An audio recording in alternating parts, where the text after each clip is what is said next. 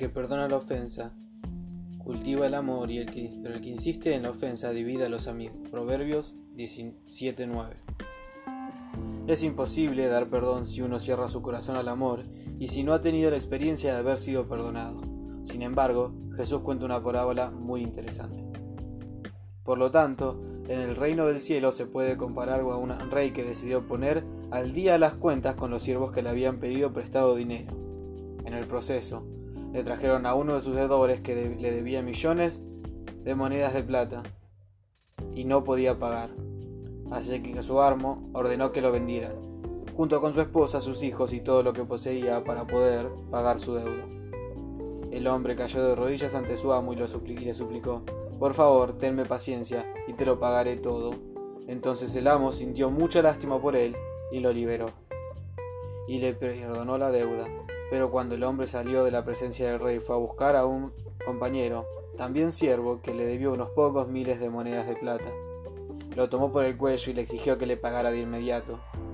El compañero cayó de rodillas y le rogó que le diera un poco más de tiempo, diciendo, ten paciencia conmigo y yo te pagaré, le suplicaba. Pero el acreedor no estaba dispuesto a esperar, hizo arrestar al hombre y lo puso en prisión hasta que pagara toda la deuda. La historia continúa, diciendo que cuando el rey se enteró de esto se enojó mucho y le dijo, yo te he perdonado toda la deuda porque me lo has rogado. ¿No deberías tú también tener piedad de tu compañero, así como yo he tenido piedad de ti? Así es con nosotros. ¿Podemos perdonar? Muy probablemente digamos, mira, es muy difícil para mí, no puedo, no puedo olvidar el mal que me han hecho. Pero, pero, pero pidamos al Señor que su perdón nos dé la capacidad de perdonar. ¿Se entiende? No siempre se olvida.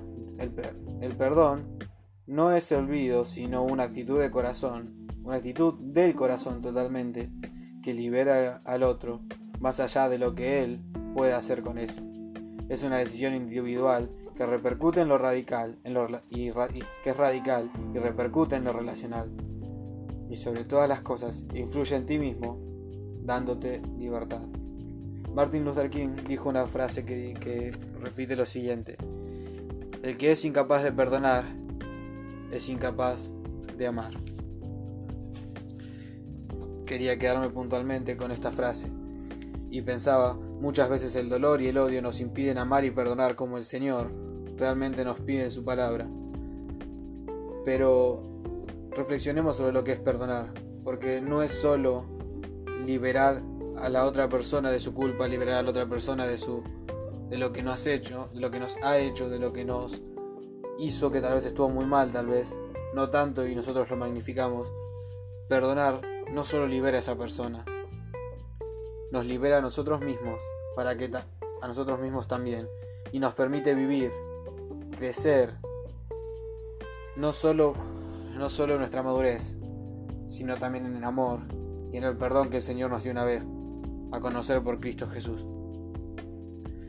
Esto repercute puntualmente. Somos incapaces de perdonar para reflejar el amor que Cristo tuvo una vez por nosotros al mundo, como Cristo alguna vez hizo por nosotros, como Cristo alguna vez nos amó a nosotros y cargó con nuestro pecado, para que podamos ser salvos, para que el Padre nos perdonara.